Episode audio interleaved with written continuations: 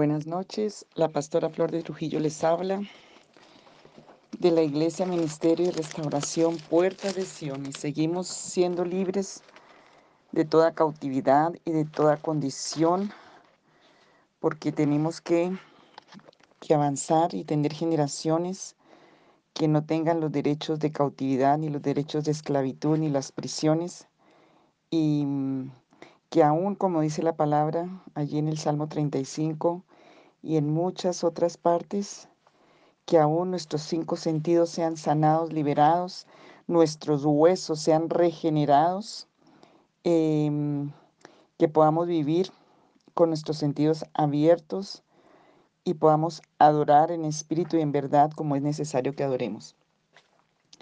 Tenemos varios vestidos que tenemos que quitarnos, que nos trajeron la cautividad y que eran parte de la cautividad y que fue la causa de la cautividad y que son sinónimo espiritualmente de cautividad y de maldición. Cuando una persona entra mal vestida y con vestidos harapos a un lugar, pues entonces se ve ese, esa vestimenta y si hay autoridades, pues a veces sacan a las personas de los lugares donde tienen que estar vestidos bien. En la Biblia habla un pasaje, Jesús, de unas em, personas que invitó a la boda, y uno llegó vestido con vestiduras viles a una boda, y fue sacado y echado a las tinieblas. No tengo ahorita la, o no sé si lo tengo aquí, pero creo que no tengo ese, esa cita, pero se las busco. Y el Señor quiere que estemos con los vestidos adecuados. Entonces, primer vestido que tenemos que quitarnos, porque es una acción de que tú tienes que quitarte. Cuando Ruth llegó a, a, ser restaurada, el libro de Ruth habla de esas gracias con las que el Señor ha determinado ser restaurados. Ruth llegó de una tierra de cautividad, de Moab. Ruth llegó como esclava, como extranjera. Em, llegó con una condición de la moabita. Pero en Ruth capítulo 3 vemos que ella tuvo que quitarse los vestidos, lavarse, ungirse y vestirse con nuevos vestidos para ser redimida. Eso nos toca a nosotros también espiritualmente. Entonces, un vestido que tenemos que quitarnos, el más importante creo de todos, el que tiene tanto derecho Satanás cuando tenemos esos vestidos de traer esa condición del vestido mismo a nuestras vidas, es la idolatría. Hay muchas citas, pero solo voy a leer una. Ustedes ya han recibido a través de estos audios muchísimas citas, los que todavía no saben el tema, Salmo 135, el Salmo 115, de Éxodo 20, habla directamente de todo lo que es la idolatría, en Levítico también. Pero hoy quiero leer Génesis 35, 2. Iba a ser destruido Jacob y todos sus hijos por una impiedad, una, una cosa que hicieron ellos de una venganza con justicia por su mano, por el abuso que hizo Hamor Ebeo de Diana, su hermana, y mataron a todos los hombres y destruyeron todo en una, en una justicia con, por su mano, y esas naciones se iban a levantar a destruirlos. Pero Jacob, que temía a Dios, dijo Jacob, versículo 35 de Génesis, dijo Dios a Jacob, levántate y sube a Betel y quédate allí, y haz allí un altar al, al Dios que te apareció cuando huías de tu hermano Esaú entonces Jacob dijo a su familia y a todos los que con él estaban, Quitad los dioses ajenos que hay entre vosotros, y limpiaos, y mudad vuestros vestidos, y levantémonos y subamos a Betel, y haré allí altar al Dios que me respondió en el día de mi angustia, y ha estado conmigo en el camino que he andado. Así dieron a Jacob todos los dioses ajenos que habían en poder de ellos y los arcillos que estaban en sus orejas. Perdón, y Jacob los escondió debajo de una, de una encina que estaba junto a Siquem, y salieron, y el terror de Dios estuvo sobre las ciudades que habían en sus alrededores, y no persiguieron a los hijos de Jacob. Quitando los vestidos de los ídolos, limpiaos y mudaos vuestros vestidos uno de los vestidos, limpiando nuestra alma y nuestro espíritu de las costumbres, de los hábitos y de los objetos de idolatría. Si tú quieres ver bendición en tu casa, prosperidad, sanidad y que se rompa la cautividad, tienes que despojarte del vestido de la idolatría y tienes que pedirle al Señor que te muestre dónde están los ídolos, dónde están esos derechos en tu vida. Para mm, Ruth tuvo que dejar los ídolos de Moab, las costumbres de Moab, dejar las vestiduras de Moab para venir a vestirse como una, una hija del pueblo de Dios y ser redimida, porque hay un derecho de redención, pero tenemos que despojarnos de ese peso que nos asedia y de la vestidura del viejo hombre, dice la palabra. Otro vestido que nos tenemos que quitar de cautividad, de esclavitud y de prisión, de cautiverio, em, es el vestido de la pobreza. Josué 9:5. Hay gente que aún el Señor la prospera, pero sigue en pobreza, eh, porque es un vestido espiritual, porque es un vestido en el alma. La bendición de la prosperidad viene del alma y si no nos no permitimos que el Señor redima nuestra alma, nos despojamos de ese peso y de la, todos estos temas que hacemos es para restaurar y sanar nuestra alma y liberarla. Josué 9.5 dice así. Josué 9.5 que nos dice, vamos a mirar, dice, dice así, y zapatos viejos y recocidos en sus pies con vestidos viejos sobre sí, y todo el pan que traían para el camino era seco y mohoso. Y vinieron a Josué al campamento de Gilgal y le dijeron a él y a los de Israel, nosotros venimos de tierra muy lejana, haced pues ahora alianza con nosotros. estamos hablando del engaño que hicieron los em, moradores de Gabaón, los gabaonitas, porque temieron a Josué y con su astucia fingieron ser de tierras muy lejanas y vinieron a firmar una paz. Y venían vestidos de ruinas, hicieron los que estaban arruinados, zapatos viejos, eh, vestidos viejos y todo ese pan viejo que traían y engañaron. Hay mucha pobreza que viene por el engaño, que viene por una condición de de, malas acciones, de astucia, de cosas como los gabaonitas, que fueron una condición que traían y tienes que despojarte y puedes decir textualmente, yo renuncio a esas vestiduras de los gabaonitas que venían en mis generaciones, de astucias, de mentiras, de engaños, de negocios malos que vienen con condiciones que no son, de una espíritu de indigencia, me hago el pobre, estoy el pobrecito, entonces ando como el pobrecito para no enfrentar la responsabilidad ni el arrepentimiento. Esos vestidos tenemos que quitarlos, pero hay aún condiciones. Mira, me viene a la mente este testimonio que vi hace muchos años y no sé por qué. Em, es importante, el calzado es tan importante, quita, quita el calzado de tus pies, porque el lugar que pisa santo es, le pasó a Moisés allí en el monte Oret. Em, es como todo donde hemos andado, donde hemos estado, limpiándonos de todas esas costumbres, hábitos y aún de vestiduras y aún de ropa. A veces traemos una ropa por allá que, la, que viene contaminada en el, en el mundo espiritual. Pero recuerdo un testimonio que oí hace muchos años, como por lo menos unos 20 años, de un pastor que tenía, era un hombre llamado, con dones, con, y era en el campo.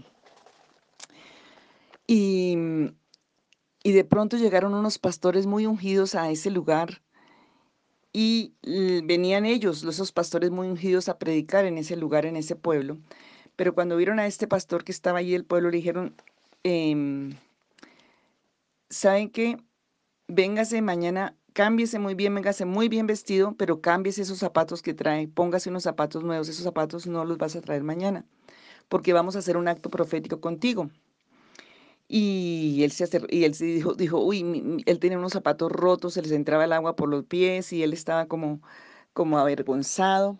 Y había una, una condición de vergüenza en su vida. Hay muchos que traen ropa de vergüenza, ropa de dolor, ropa de llanto, ropa de costumbre, de hábitos, de cosas del pasado, de condiciones. Y, y a veces tenemos que tomar la actividad y la actitud de, de, de que, de, mm, yo no sé si profética les cuento un testimonio personal que me pasó a mí, pero ahora que pienso en esto de los zapatos, y este hombre, eh, cuando el otro día llegó a, predicar, le dijeron, usted va a predicar, eh, y empezaron a declararle una palabra de bendición a este pastor.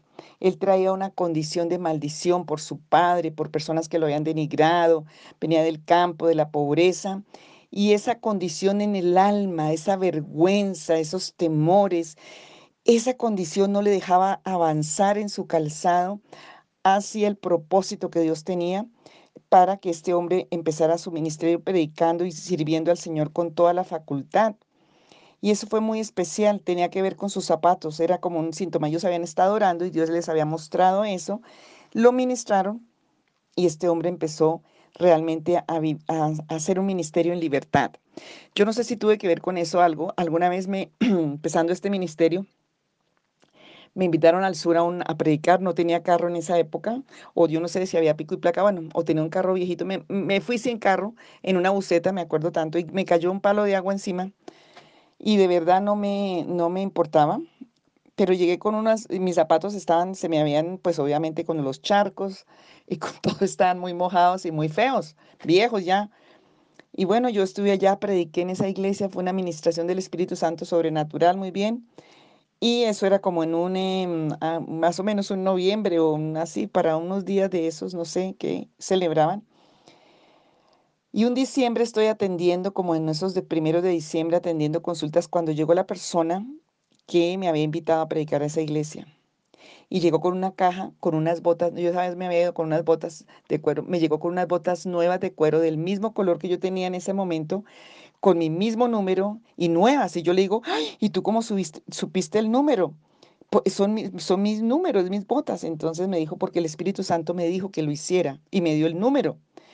Y de verdad esas botas casi no las regalé, yo las tuve por muchos años porque representaban algo que Dios me confirmaban, porque había ido a esos lugares de pronto donde nadie iría, porque eran difíciles de llegar, porque no habían los medios, pero no me importaba. Y el Señor, e, en ese momento el Señor dio una, una palabra de, de avanzar, porque Él es el que nos lleva por las sendas derechas. Entonces tenemos que quitar, yo no sé por qué hablo de esto, no estaba planeado para esta charla, pero no sé si en tu vida de matrimonio, en tu vida de trabajo, en tu vida de ministerio, en tu vida de relaciones, de...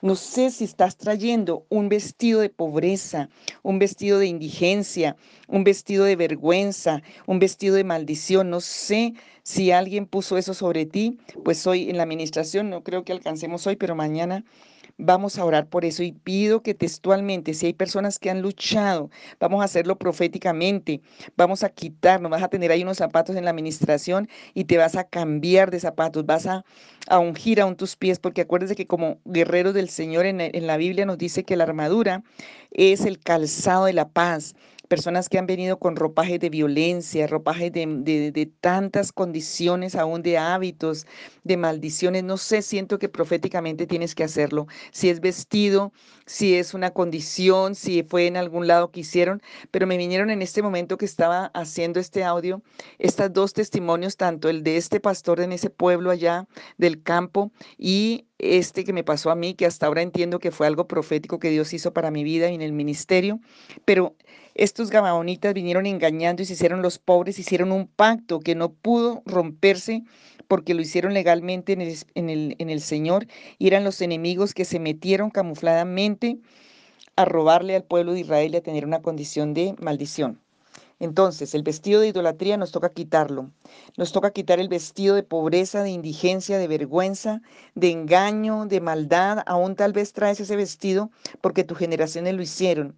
Tal vez no eres tú el que has engañado ni que has hecho cosas fraudulentas pero tus generaciones sí, y tú estás cargando el vestido de la pobreza, de la indigencia y de la ruina de eso, nos toca quitarnos eso. Proféticamente te tienes que quitar el viejo hombre, ese vestido para que el Señor va a vestirte con vestiduras nuevas. Entonces es tiempo de cambiar el closet espiritualmente para renovarlo, porque es tiempo de restauración, de renovación, porque el renuevo Jesucristo con sus siete ojos que miran la tierra, miran tu vida en esas siete áreas tan importantes de tu vida, va a hacer una transformación, una regeneración, como el indigente cuando es adoptado en la casa, se le quitan las vestiduras viejas, los piojos, todo lo que trae malo para ponerle vestiduras nuevas. Y esa es la idea de lo que Dios quiere para ti, porque has renunciado a la cautividad, porque el Señor ha roto la cautividad, porque te ha dado derechos legales para entrar a, su casa, a su morada, a su presencia, y no podemos estar con vestidos de indigencia, ni vestidos de esclavos, ni vestidos de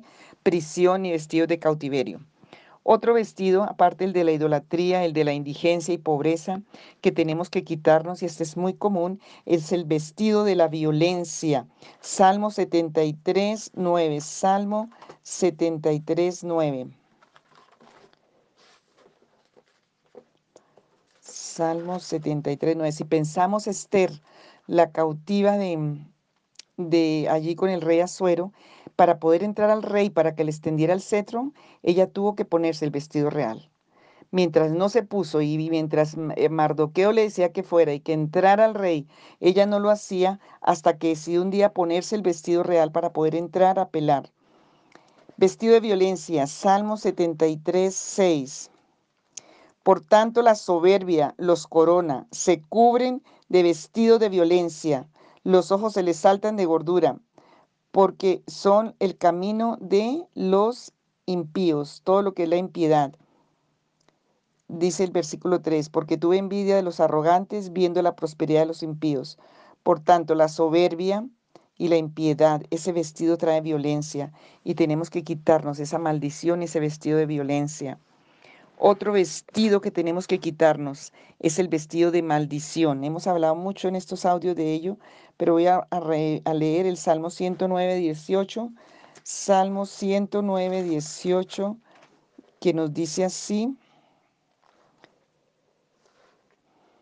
Desde el 17, amó la maldición y ésta le sobrevino, y no quiso la bendición y ella se alejó de él se vistió de maldición como de su vestido y entró como aguas en sus entrañas y como aceite en sus huesos. Séale como vestido con que se cubra y en su lugar de cinto con que se ciña siempre. Estos vestidos vienen por, ya sabemos, la iniquidad, la maldad y todo lo, lo maligno que vino por ocultismo, espiritismo, idolatría y desobediencia a Dios. Y cuando hemos rechazado la bendición, nos hemos vestido de maldición sin darnos cuenta y tenemos que pedirle perdón a la bendición y renunciar a los harapos y a todo vestido de maldición, porque dice que se vistió de maldición y mucho con las palabras y las actitudes hemos vestido. Muchos, se me ha olvidado esta parte, muchos con canciones, con, con declarar cosas, con alianzas, se han vestido estos vestidos de iniquidad. De maldición dice que entra como agua en sus entrañas y como aceite en sus huesos. De allí tienes que sacar el vestido de la maldición, de las entrañas, de los huesos. La indigencia también, toda esta idolatría, pobreza, violencia y todo esto, maldición, toca sacarla de las entrañas, de los huesos, del espíritu, del alma, de, los, de la mente, de los sentidos de la voluntad, de cada parte del alma, de tu identidad, de tus afectos, de tus emociones, de tu hombre o mujer interior, de tu mente, de tu entendimiento, de tu espíritu. Y una por una, eso no es de corriendo como la matraca, sino una por una hasta que haya libertad. Otro vestido, aparte del de la idolatría, el de la pobreza, el de la violencia, el de la maldición, otro vestido que tenemos que quitarnos es el de la iniquidad. Malaquías 2.16. Malaquías, último libro del Antiguo Testamento, y está hablando a la iglesia de Cristo. Este libro está hablando a la iglesia de Cristo. Malaquías antes de Mateo, aquí lo tenemos, a ver. Este, dije Malaquías 2. Los estoy buscando. Malaquías 2.16 dice así. Porque Jehová Dios de Israel ha dicho que él aborrece el repudio y al que cubre de iniquidad sus vestidos, dijo Jehová de los ejércitos, guardaos pues en vuestro espíritu y no seáis desleales. Y está hablando de, de todo lo que es el adulterio nos está hablando de todo lo que es la deslealtad en el espíritu, lo que es la injusticia, la impiedad, todo lo que es iniquidad. Entonces hay personas que tienen vestido de iniquidad, por lo general por maldiciones generacionales, y nos tenemos que sacar toda iniquidad, porque esto nos va a traer a cautividad, esclavitud, a prisiones, prisiones de iniquidad, prisiones de maldad, prisiones de violencia, prisiones de pobreza, prisiones de idolatría. Todo eso son prisiones El Señor nos ha dado libertad en las administraciones anteriores, pero ahora nos toca quitarnos los vestidos para que el enemigo no vuelva a capturar a esos que los ve todavía vestidos y los vuelve a echar allá en el calabozo de su, de su designio. Otro vestido que tenemos que quitarnos, el vestido de la vileza, lo peor de la, de la vida, no vale nada. Eh, una, mucha gente se viste con canciones, vestido con el canto, vestido con, con actos de, por ejemplo, toda esa música de carrilera, todo eso, la gente se la canta y no sabe que se está vistiendo de adulterio, que se está vistiendo de ignominia, de pobreza, de maldición, de vileza. Zacarías capítulo 3, versículo 3. Esos vestidos traen y acercan a Satanás para que para acusarte, para tener allí en tu vida esa mm, ese derecho de, de acusarte. Zacarías 3, el Señor le manda a quitar los vestidos al sumo sacerdote Jesús de Nazaret, perdón, al sumo sacerdote Josué, pero lo hace por la orden del sumo sacerdote, que es el único que nos puede redimir. Estoy buscando Zacarías capítulo 3, versículo 3, porque Satanás nos acusa cuando estamos mal vestidos, porque quiere decir que estamos en cautividad y no estamos en adopción, no estamos en la libertad. Y dijo Jehová a Satanás, Jehová te reprenda, oh Satanás, Jehová que ha escogido a Jerusalén, te reprenda. ¿No es este un tizón arrebatado del incendio? Y Josué estaba vestido con vestiduras viles y estaba delante del ángel.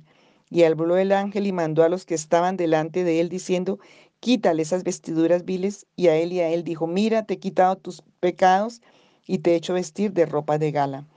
Eso es importante. Hay vestidos que, por ejemplo, el de la vileza, este que, tenemos que, que está aquí, ese no lo tiene que quitar el Señor, pero tienes que pedirle al Señor, Señor, quita todo vestido de vileza, tal vez el de la iniquidad porque no recuerda lo que hicieron tus generaciones, el de la maldición, el de la violencia te toca quitártelo a ti, el de la pobreza también, el de la idolatría. Pero este de la vileza dice que el Señor mandó quitárselo porque era tanta la vileza con que estaba envuelto Zacarías, venía de 70 años de cautiverio, lleno de, todo lo que era vileza, y por eso no podía ejercer lo que el Señor le había llamado a hacer. Ese vestido em, que se entra y a veces la persona se lo viste en una forma con, con canciones, con cosas que hace sin darse ni cuenta. Y el séptimo vestido que tenemos que quitarnos es el vestido del luto y del silicio. Joel capítulo 1, versículo 8. Joel 1, 8. Hay personas que están vestidas así. En el mundo espiritual, acuérdese que en el mundo espiritual todo se ve y esto es espiritual. Tenemos que quitar el espíritu, en ese espíritu de esos vestidos. ¿Por qué? Porque cuando tú estás vestido así, los que están vestidos igual son los que te van a perseguir. Eh, Joel 1, 8. A ver si lo encuentro por aquí en los profetas menores. Joel 1.8, se me perdió Joel. Entonces tenemos mucho para vestirnos en estos días de nuevos vestidos, estrenar vestidos. Dios quiere que tú cambies tu vestido para que te vistas de lino fino, que es el vestido que el Señor em, preparó para nosotros a través de Jesucristo. Joel 1, 8 dice así. Llora tú como joven vestido de silicio por el marido de su juventud. Despreció luto y silicio. Desapareció de la casa de Jehová la ofrenda y la liberación y los sacerdotes ministros de Jehová están en duelo, están en luto. El campo está asolado, se enlutó la tierra porque el trigo fue destruido, se secó el mosto, se perdió el aceite. Confundidos labradores, gemid viñedos de trigo y de cebada. Esto por el juicio y de las plagas de la sequía. Entonces el vestido de... Llora tú como joven, vestido de silicio. Era la ceniza, era la aflicción por la tragedia y por la, el abandono, vestido de abandono. Silicio tiene que ver con con abandono, con separación, con viudez, con orfandad y con maldición y con muerte. Todos esos vestidos nos toca quitárnoslo porque el Señor quiere que nos cambiemos. y el malo con el malo se juntan, porque podrán andar dos juntos si no estuvieran de acuerdo, dice la palabra del Señor.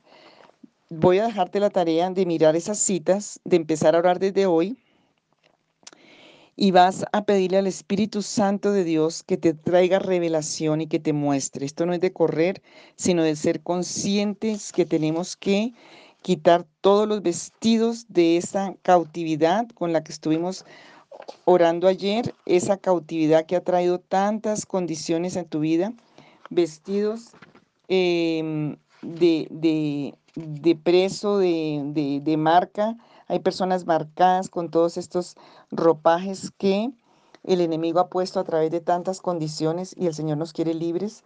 Y yo oro hoy para que tú tengas esa, ese, ese derecho en el Señor, que el Señor hoy te quite eh, ese, esa marca, ese vestido, que ya no tengas más derecho de tener esos vestidos porque ahí van a venir azotes, van a venir instrumentos de cautividad, cautiverio, que toda la indumentaria de la cautividad, de la prisión, hoy esos ropajes sean quitados, que ese número de preso donde estás marcado, que traen esos vestidos, esas, esa, el, como el hijo pródigo, para poder entrar y alcanzar herencia, tuvo que quitarse, le quitaron los harapos y los vestidos que traía.